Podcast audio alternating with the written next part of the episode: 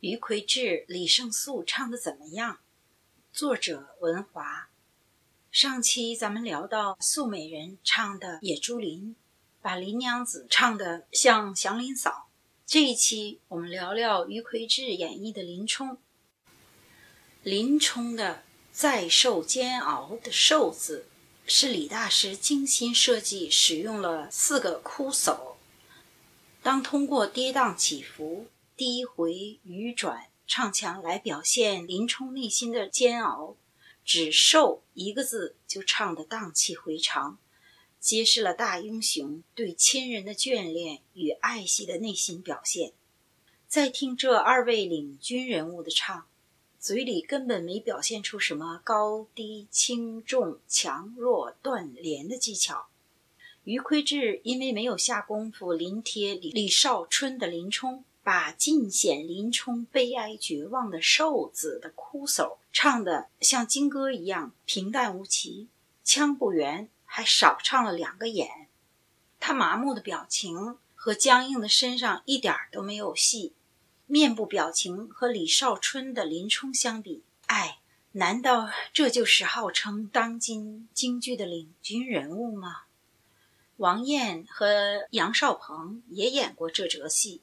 功力虽差一些，脸上的戏虽不够，但看得出是精心临过帖了，基本按着原唱的结构格式走的。一没把人物演反，二没糊弄观众。戏班有个规矩，不允许演员在台上歇着，即使龙套，也要有相应的动作配合别人做戏。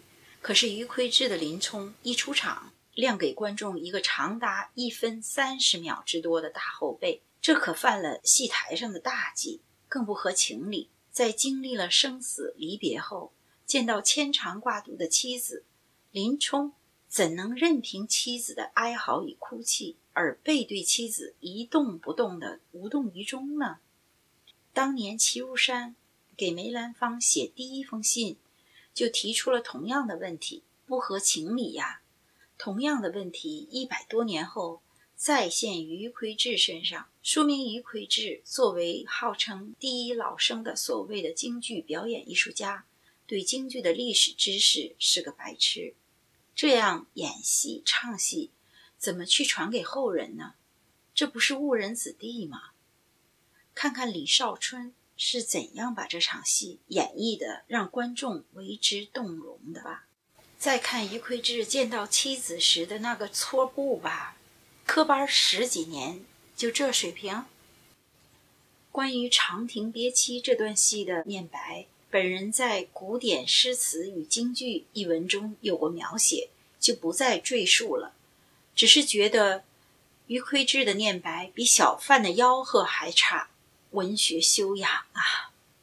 梨园行有句话：一天不练，自己知道。两天不练，同行知道；三天不练，观众知道。看于指导和素美人在台上的表现，感觉二位离开练功房太久了，手眼身法步的基本功都那么笨拙耍巧，仿佛游离在舞台之外了。再说秦琼卖马，天津的资深戏迷就把于魁智当成反面教材来给大家解剖，告诫千万不要学他。说他唱的没有余派的高亢淡雅含蓄，没有杨派的深沉苍劲隽永，没有李派的潇洒游刃韵致有余。再看他的身上，更没有马派的形，凌派的神。什么人物都是一副无产阶级革命家的激昂形象。所以说，他唱的哪里是秦琼，分明是拿着双剑的杨子荣。这段戏的唱词，第一句“店主东带过了黄骠马”，三字一主，每主句尾都有一个拖腔。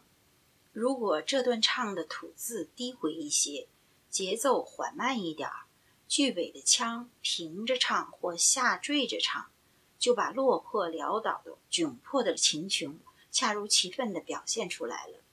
可是余魁志唱的不仅节奏快了，句尾还往高唱上去了，腔一上走，吐字再有力度，形成了欢快激昂的旋律，结果自然就成了杨子荣了。这期就先聊到这儿，下一期我们接着聊余奎志的面部表情、伴奏带，还有他的唱腔的发声位置。